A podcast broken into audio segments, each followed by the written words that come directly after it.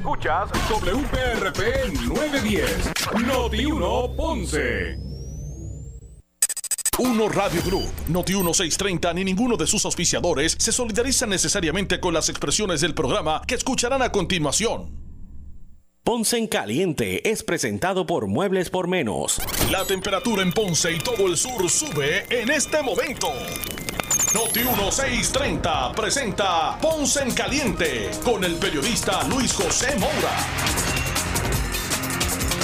Bueno, saludos a todos y muy buenas tardes. Bienvenidos, soy Luis José Moura. Esto es Ponce en Caliente. Usted me escucha por aquí por Noti1 de lunes a viernes, el 9 días de Noti1 de lunes a viernes de 6 a 7 eh, de la tarde, analizando los temas de interés general en Puerto Rico, siempre relacionando los mismos con nuestra región. Así que Bienvenidos todos a este espacio de Ponce en Caliente. Hoy lunes, gracias a Dios que es lunes, inicio de semana laboral para algunos, otros todavía es de asueto. Hoy es día del trabajo. Mucha gente que hoy ha estado ¿verdad? libre. Eh, otros pues ya es su, su, primer día laboral de la semana. Así que indistintamente sea su caso, gracias, eh, ¿verdad? gracias por estar con nosotros. Hoy lunes 6, hoy es lunes 6 eh, de septiembre del año 2021. Así que gracias a todos por acompañarnos en esta edición de hoy del programa eh, Ponce en Caliente. Varios temas vamos a estar desarrollando durante el día de hoy. Eh, en primera instancia me gustaría hablar un poquito de lo que está ocurriendo con relación a, al seguimiento de, del gobierno con relación a la pandemia. hoy nuevamente pues eh, se registran muertes adicionales eh, con relación a lo que es el eh, a lo que es el, el, asunto, la pandemia del COVID-19, eh, muertes adicionales de personas relativamente jóvenes, de 30 y pico, de 55 años. y vamos a hablar sobre eso porque hoy ha estado en, boga, ¿verdad? Como parte del, del análisis público, este tema del video de este incidente en San Juan, en, en Santurce específicamente, en la placita, con estos turistas y estas agresiones y esta pelea y esta situación y eh, la falta de, oficiales eh, de la policía en el momento para intervenir.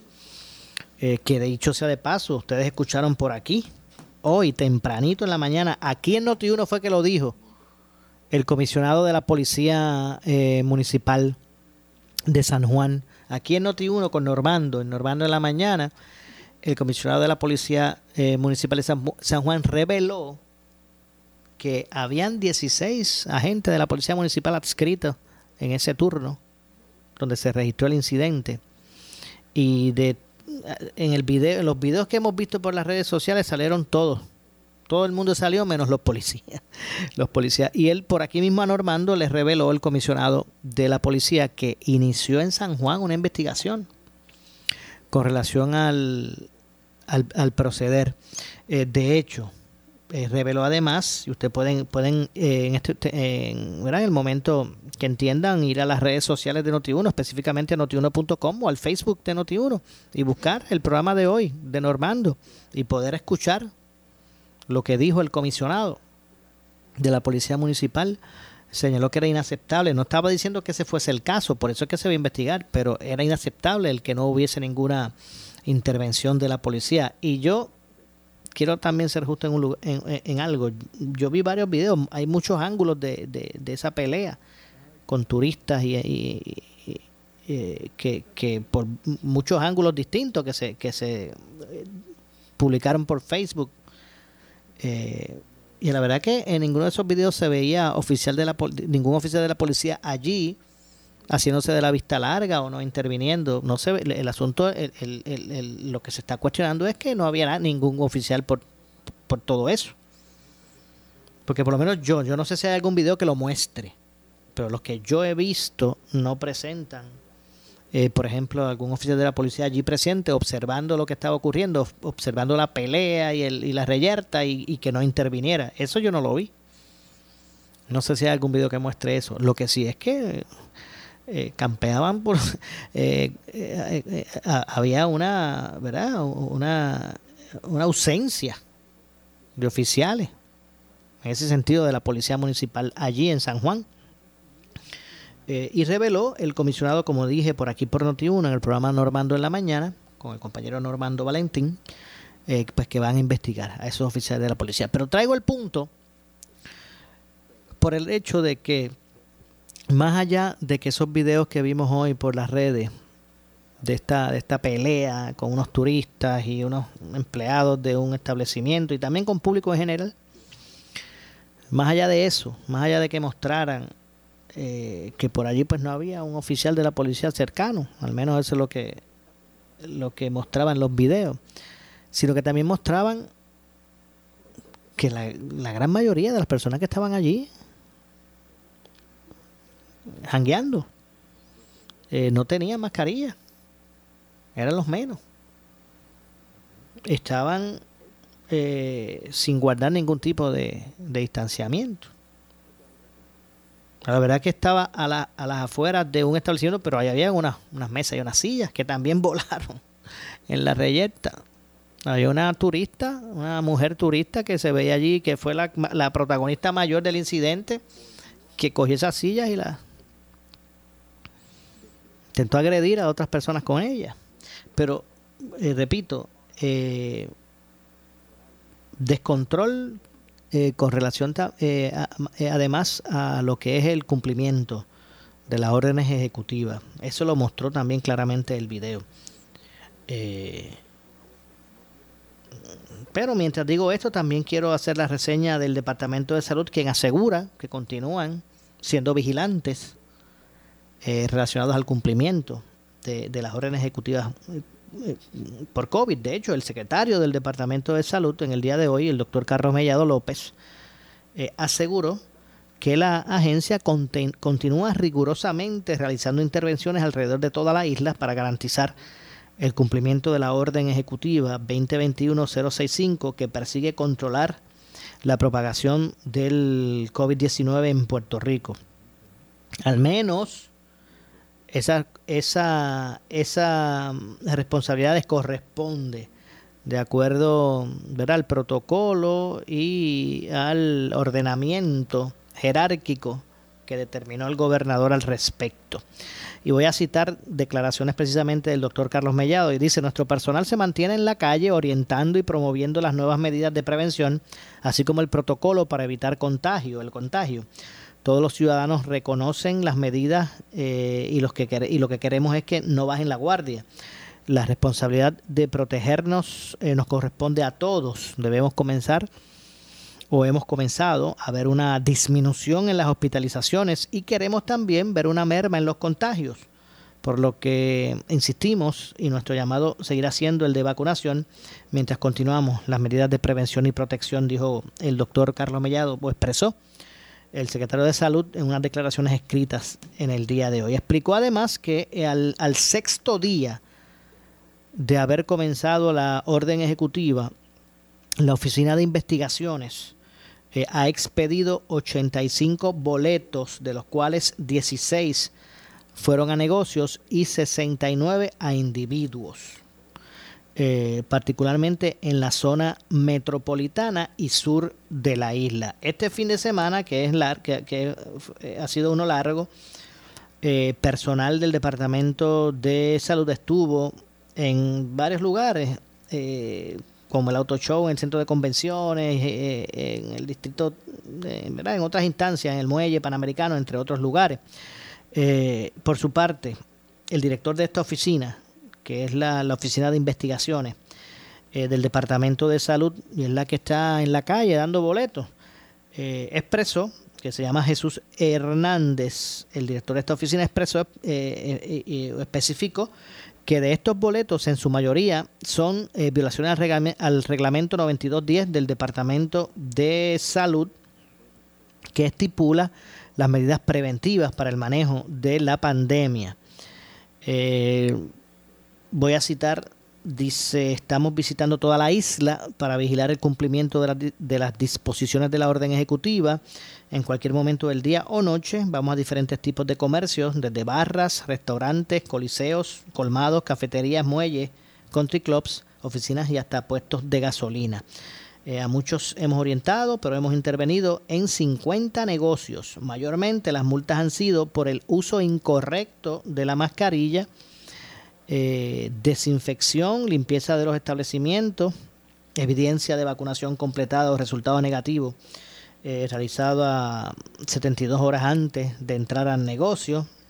Pues básicamente son los mayores incumplimientos. Eh, y aquí detallan un sinnúmero de, lugares que visitaron, más bien en San Juan, donde se dieron pues también, aparte de multas a negocios, a individuos por no utilizar la mascarilla, también hubo intervenciones en Salinas, en Ponce, eh, ¿verdad? entre otros. De igual forma, se intervino con operadores de embarcaciones en, la isla, en Isla Perdida y en Cayo Matías, ya que los mismos pues estaban a menos de 100 pies de distancia de la orilla, que es uno de los requisitos que, que estipula la nueva orden ejecutiva. También estuvieron junto a Recursos Naturales haciendo patrullajes en las costas de Salinas, entre otras cosas. Mire, si usted quiere reportar algún caso, usted puede comunicarse al 787-522-6300. 522-6300. Así que bueno, básicamente urge el cumplimiento en la calle de eh, las órdenes de la orden ejecutiva. Es como siempre digo, si el gobierno puede establecer las órdenes ejecutivas que sean, las órdenes ejecutivas más certeras. Eh, pero si en la calle pues no se establece el cumplimiento de las mismas, pues obviamente no, no, no, no, no va a tener resultado. No va a tener resultado. Eh, y obviamente, pues, eh, parte de, de, eso es el cumplimiento y que pueda haber, se pueda establecer este, un seguimiento a que, a que eso ocurra.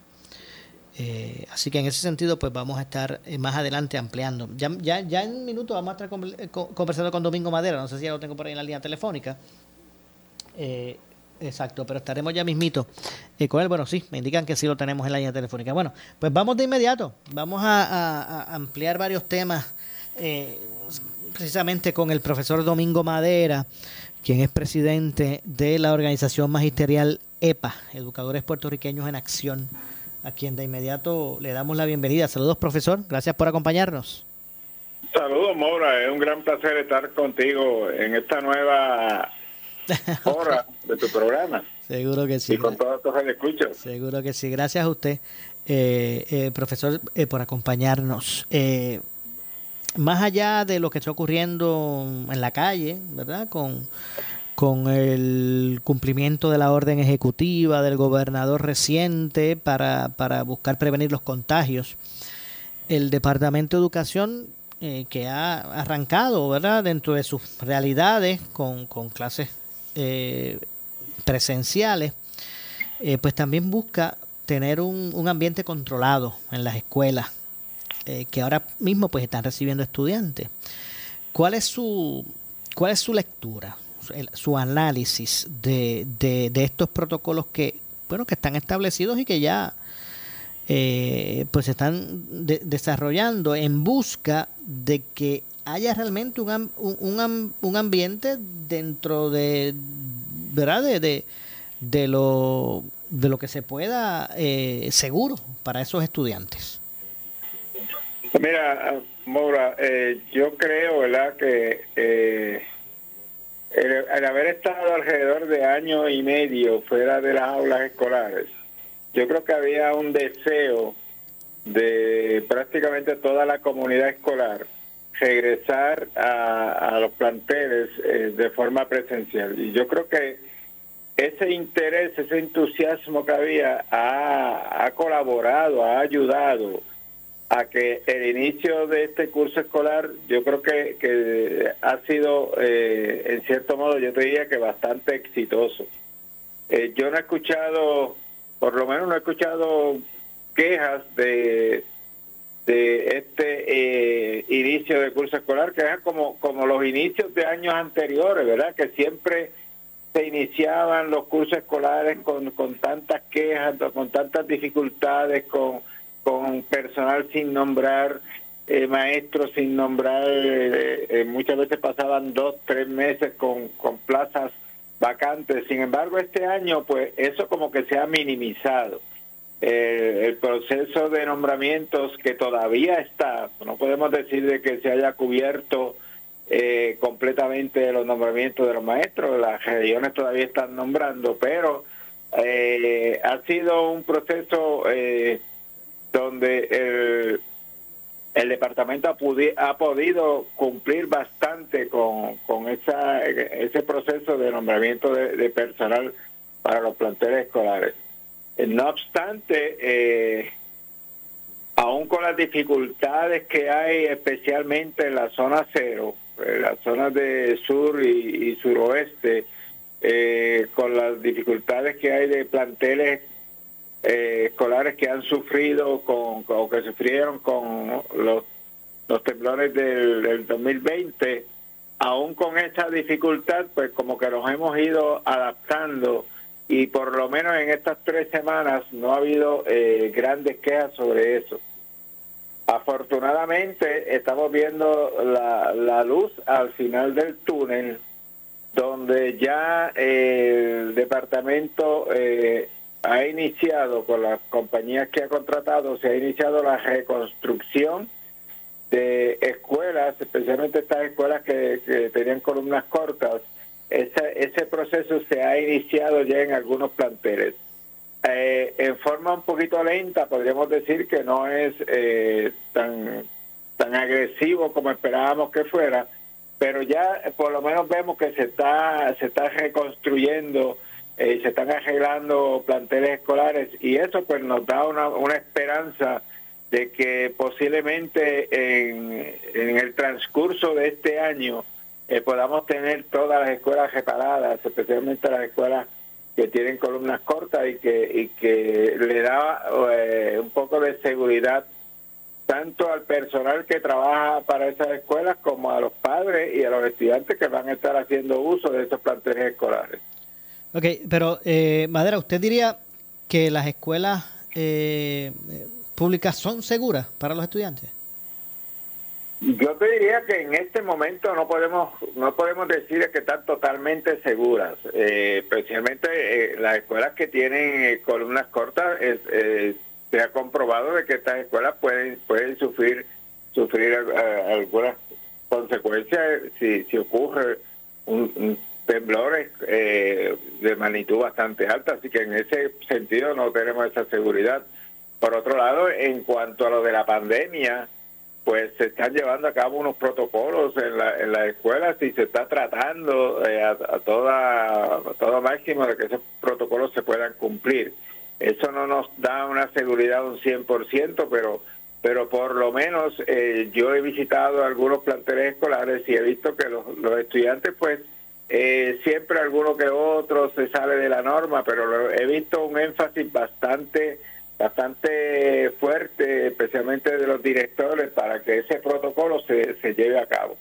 Eh, pero una, seguridad total de un 100%, yo no te puedo decir de que eso sea así, pero eh, estamos eh, en un proceso de irnos adaptando poco a poco para que las clases presenciales sean lo, lo, mejor, lo más exitoso que podamos para ir minimizando este rezago académico que hemos tenido durante prácticamente año y medio. ¿Usted eh, piensa que hay algún obstáculo que no ha podido salvar todavía el, el departamento?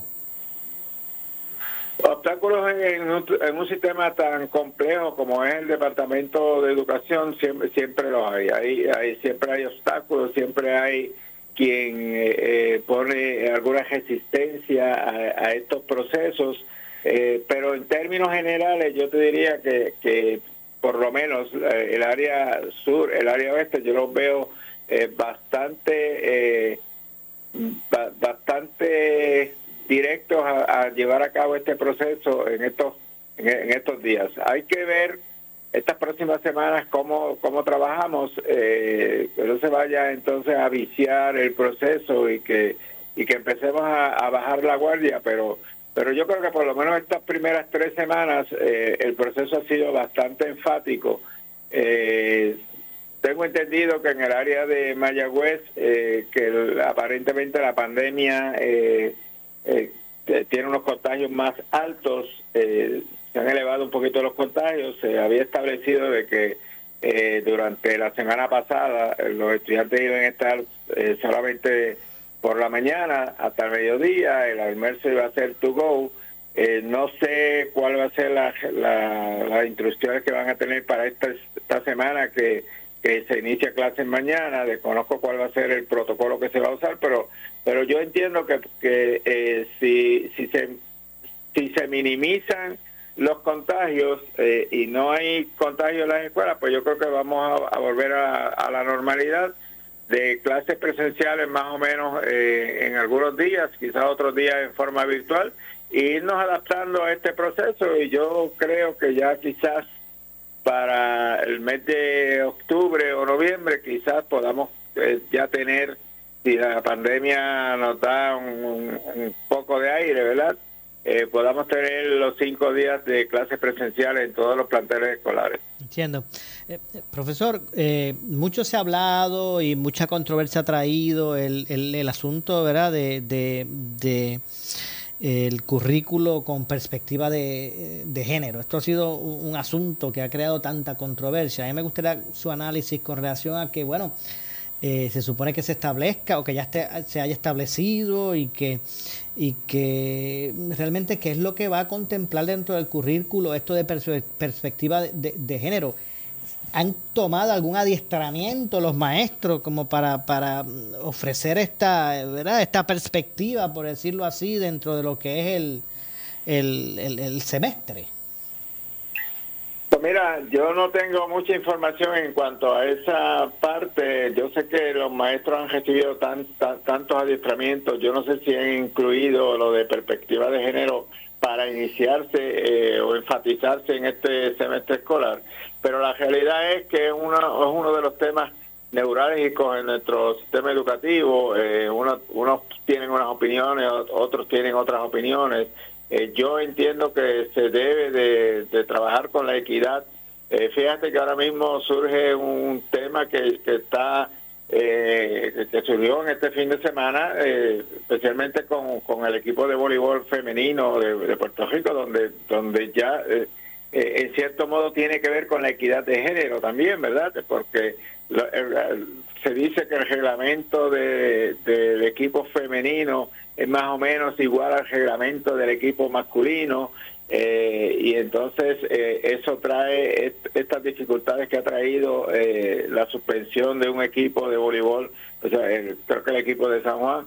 Así que todas estas, estas situaciones vuelven otra vez a la palestra y vuelven otra vez a, en cierto modo a traer el tema y el departamento que es el, departamento de educación va a tener que tomar una decisión final de cómo va a trabajar esta situación de la equidad de género eh, en los planteles escolares, si lo va a hacer solamente para estudiantes de escuela superior, si lo va a hacer para todo el estudiantado, si se va a comenzar en una forma más directa eh, en estos próximas, eh, en este currículo que debemos de enfatizar en este semestre escolar.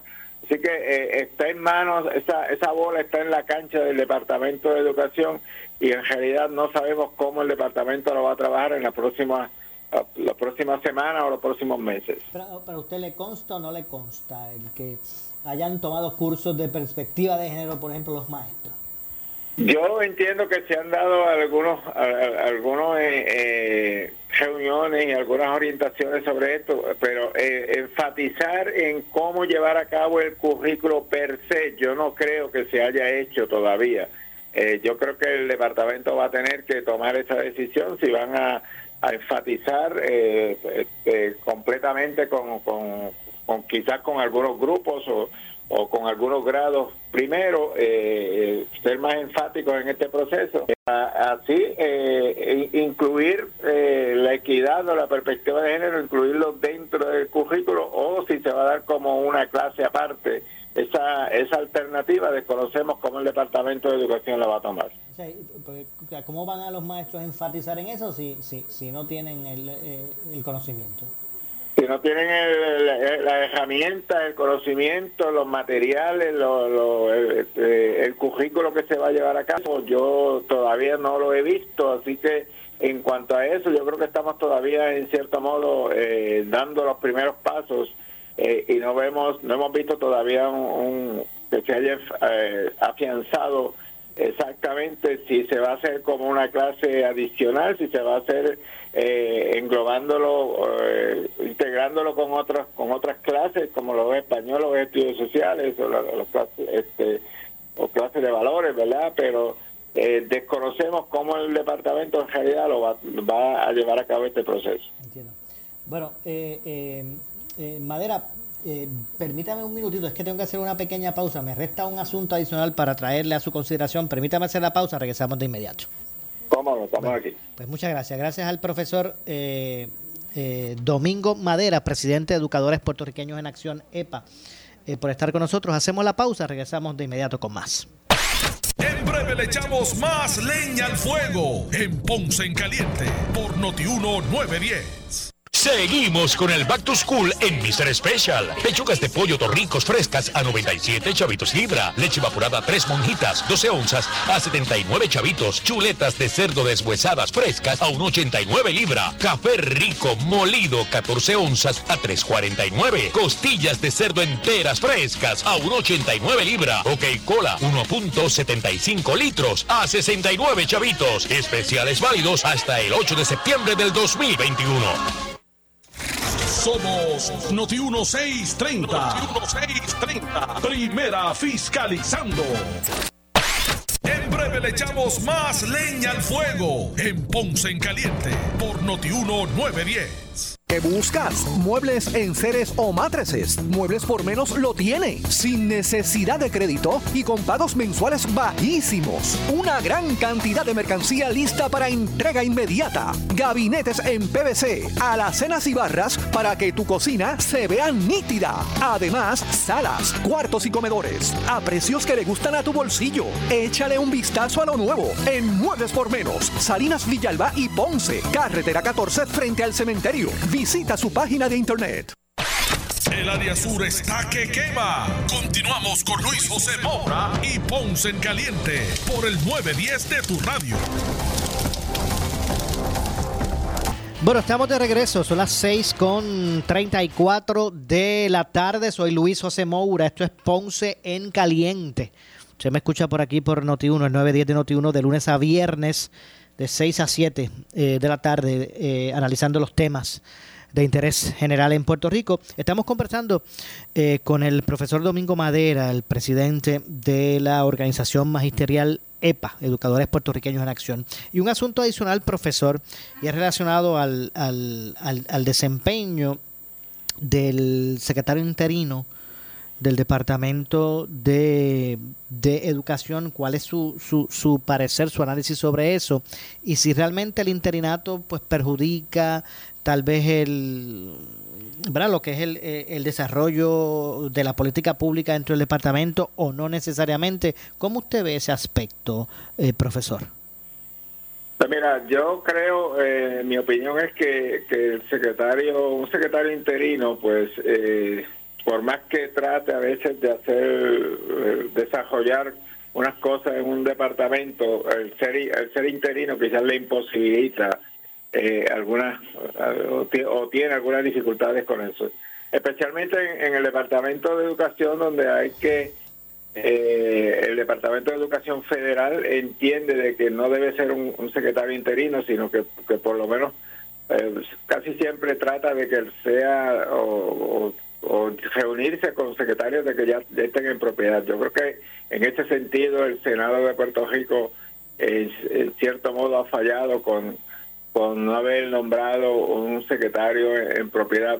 Pero, sin embargo, eh, el, secretario actual, Eliezer Ramos, eh, que su expertise mayormente había sido en, en, el área de educación especial, pues yo entiendo que ha, podido mantener el, sistema de pie, ha podido eh, conducir este sistema en un año tan complejo como lo es este, donde hay que desarrollar tan, tantos protocolos para especialmente para la pandemia, para las escuelas que, que sufrieron daños con los terremotos, para las escuelas que hay que reconstruir, para todo este proceso tan tan drástico que, hemos sufrido en nuestro en nuestro país eh, yo creo que él ha podido eh, conjuntamente quizás con su equipo de trabajo los directores regionales las personas los superintendentes regionales que que dirigen la región yo creo que ha, podido eh, iniciar este curso escolar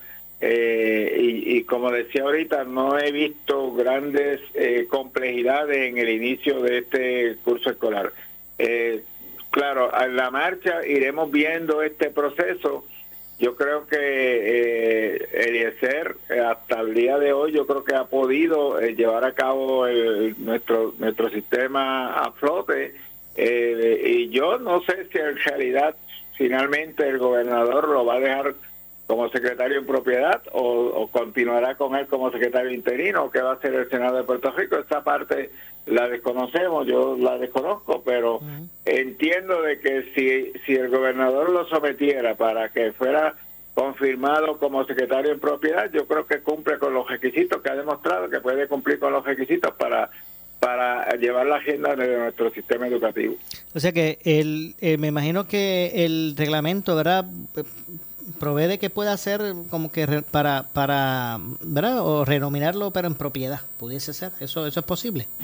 Yo entiendo que sí, entiendo que sí, que el gobernador tiene la posibilidad ahora en esta sección eh, legislativa de, nominarlo para que lo confirmen en, propiedad. Él ha sido confirmado como secretario interino, está confirmado, pero como secretario en propiedad no, no, no, es más, no ha sido sometido para que sea confirmado como secretario en propiedad, pero eh, viendo cómo se ha trabajado hasta el día de hoy, yo entiendo que, ha demostrado de que sí que puede llevar la agenda del Departamento de Educación. si, si estuviese en su mano, ¿usted votaría a favor de, de, de, él como...?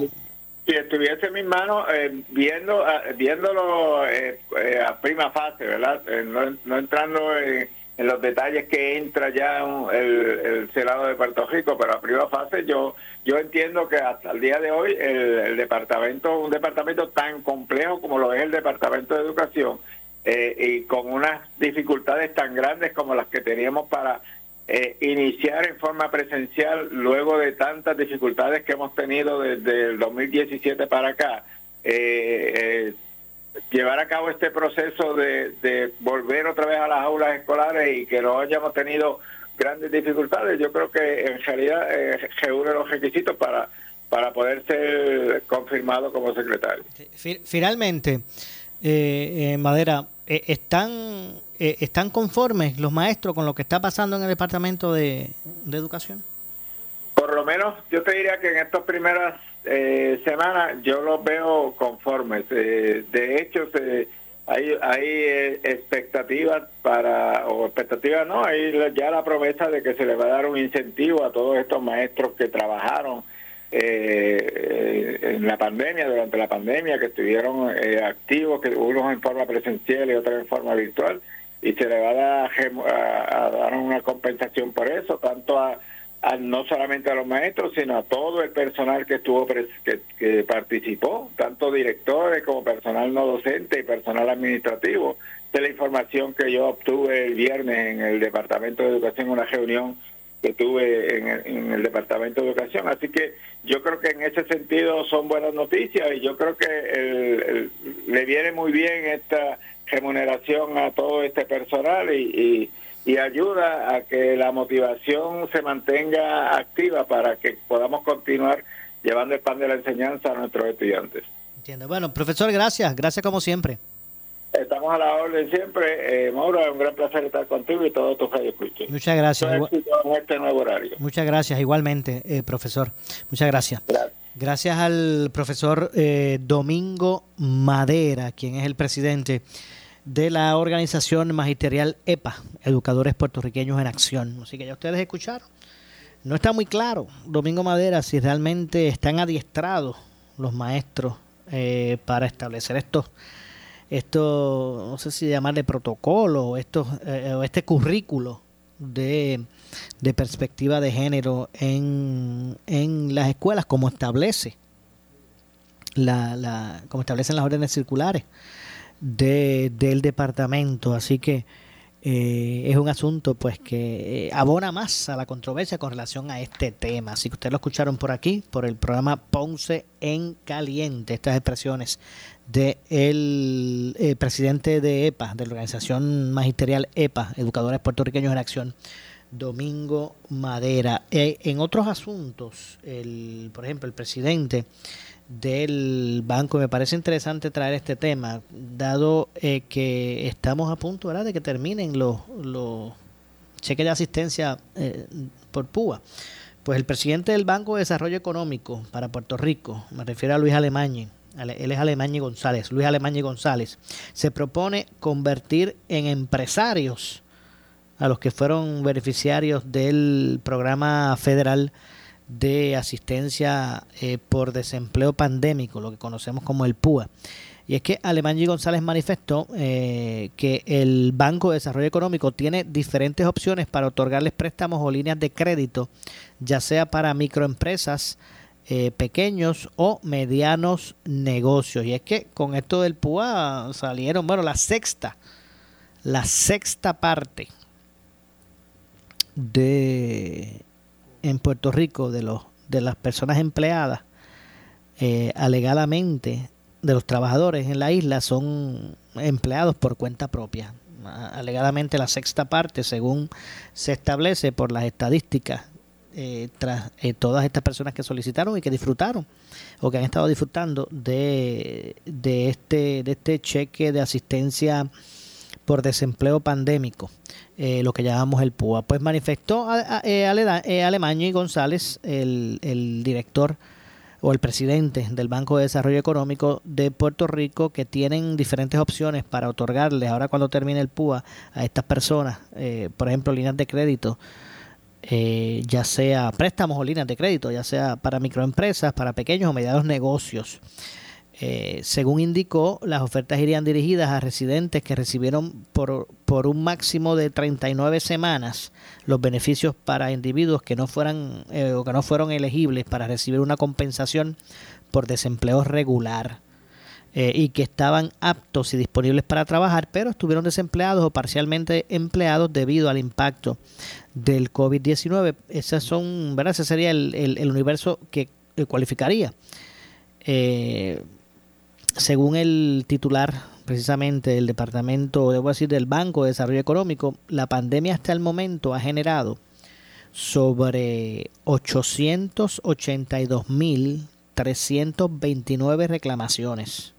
Este asunto de la pandemia ha provocado sobre 882.329 reclamaciones por desempleo esto es desempleo regular. Y 527.362 reclamaciones por PUA.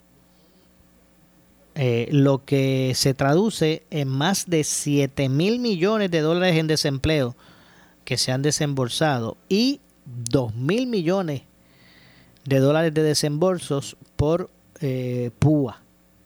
Eso es lo que se ha estado, lo que se ha ofrecido hasta el momento. De hecho, Alemán González reveló, eh, además, como dije, eh, y este dato pues lo, corrobora, que en días recientes, eh, o, reveló en días recientes, que casi una sexta parte, casi una sexta parte de los trabajadores en la isla son trabajadores por cuenta propia. Ante la realidad, el Banco de Desarrollo, Banco de Desarrollo Económico de Puerto Rico, eh, ofrece líneas de créditos rotativos de hasta un millón de dólares y un producto de financiamiento dirigido específicamente al, microempresario, ¿verdad? Para personas naturales o jurídicas, jurídicas que interesen desarrollar el autoempleo en empresas de cinco empleados o menos. Estas, microempresas con eh, eh, cantidades máximas de hasta 25 mil dólares. así que obviamente pues lo que se busca es mantener, bueno, si es que, si, si es, que es así, pues eh, el que puedan levantarse nuevamente esas microempresas o esos o esos o esos eh, esos trabajadores por decirlo así que, que trabajaban por cuenta propia y ahora con la pandemia pues eh, han pasado verdad lo que es el área del desempleo. Eh, y que ahora que termine el PUA, pues pueda, puedan tener opciones estas personas a través de, de, en este caso, el Banco de Desarrollo Económico de Puerto Rico, para que pues, arranquen nuevamente. Muchos de estos trabajadores ahora desempleados, eh, que eran cuentapropistas, como le llaman, o por lo menos que tenían, eh, que, que generaban su autoempleo, también a ver, tenían empleados, también generaban a otros eh, empleos también para, para otras personas y lo que se busca con todas estas iniciativas me parece adecuada. pues que estas personas pues puedan reenganchar eh, arrancar ¿verdad? nuevamente eh, sus, sus empresas. Bueno, tengo que hacer la pausa, regresamos con el segmento final. Soy Luis José Moura. Esto es Ponce en Caliente. En breve le echamos más leña al fuego en Ponce en Caliente por Notiuno 910. ¿Qué buscas? Muebles en seres o matrices. Muebles por menos lo tiene. Sin necesidad de crédito y con pagos mensuales bajísimos. Una gran cantidad de mercancía lista para entrega inmediata. Gabinetes en PVC, alacenas y barras para que tu cocina se vea nítida. Además, salas, cuartos y comedores a precios que le gustan a tu bolsillo. Échale un vistazo a lo nuevo en Muebles por menos. Salinas Villalba y Ponce. Carretera 14 frente al cementerio. Visita su página de internet. El área sur está que quema. Continuamos con Luis José Moura y Ponce en Caliente por el 910 de tu radio.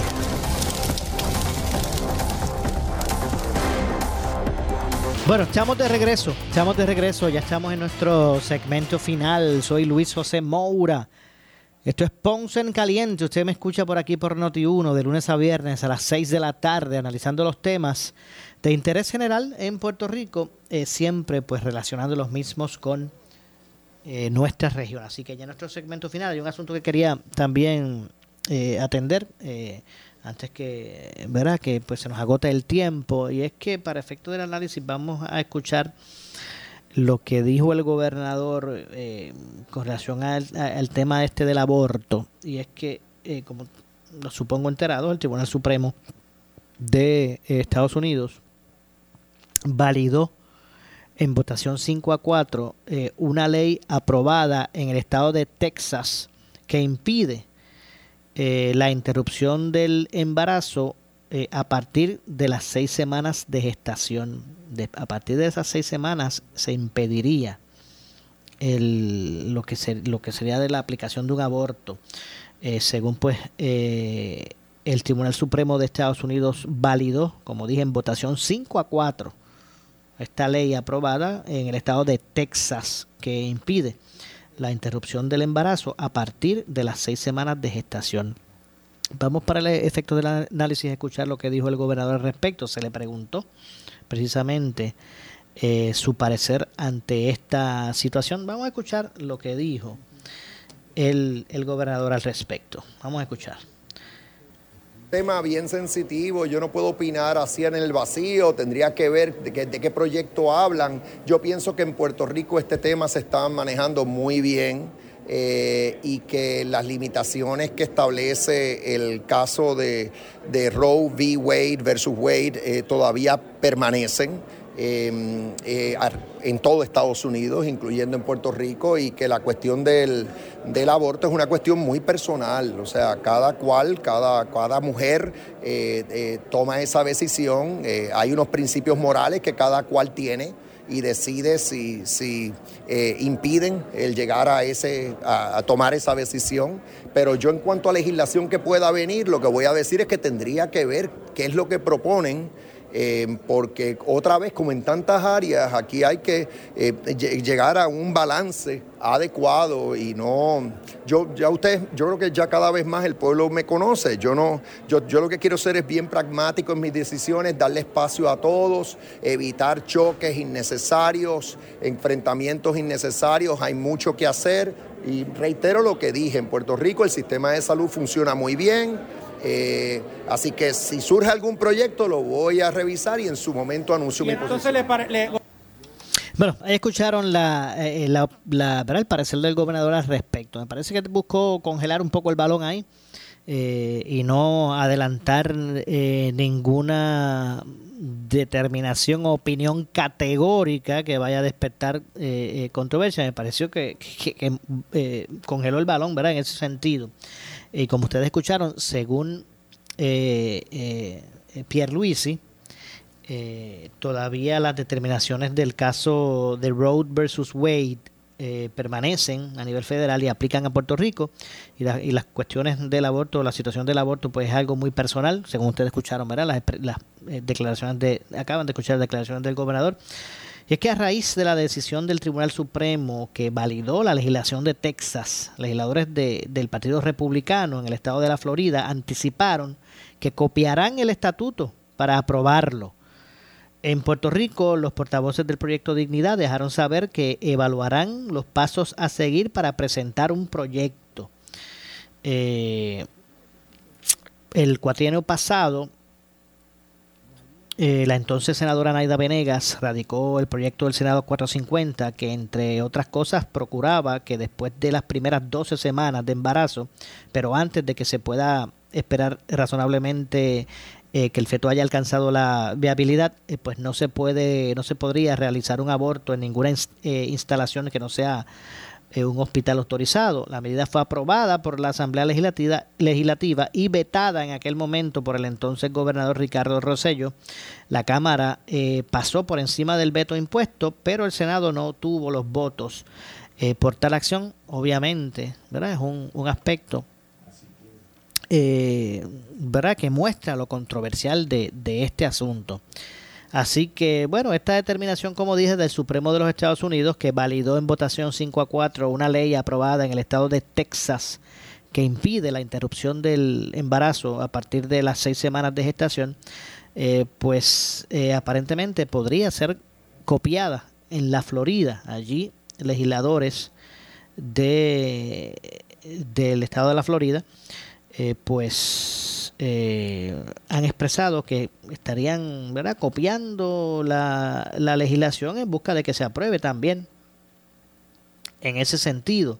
Así que eh, vamos a ver lo que, lo que aplica Puerto Rico y hacia dónde acá se dirigirán con relación a esta vertiente.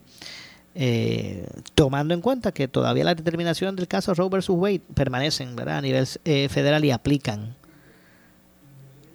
eh, a Puerto Rico. Bueno, lamentablemente se nos ha acabado el tiempo. Yo regreso mañana a las 6 de la tarde, como de costumbre, aquí en Ponce en Caliente. Soy Luis José Moura que se despide, pero usted, amigo, amiga que me escucha, no se retire porque tras la pausa el gobernador de la radio, Luis Enrique Falú. Así que tengan todos muy buenas tardes. Ponce en Caliente fue traído a ustedes por Muebles por Menos. Escuchas WPRP 910, Noti 1 Ponce. Uno Radio Group, Noti 1630 ni ninguno de sus auspiciadores se solidarizan necesariamente con las expresiones del programa que escucharán a continuación.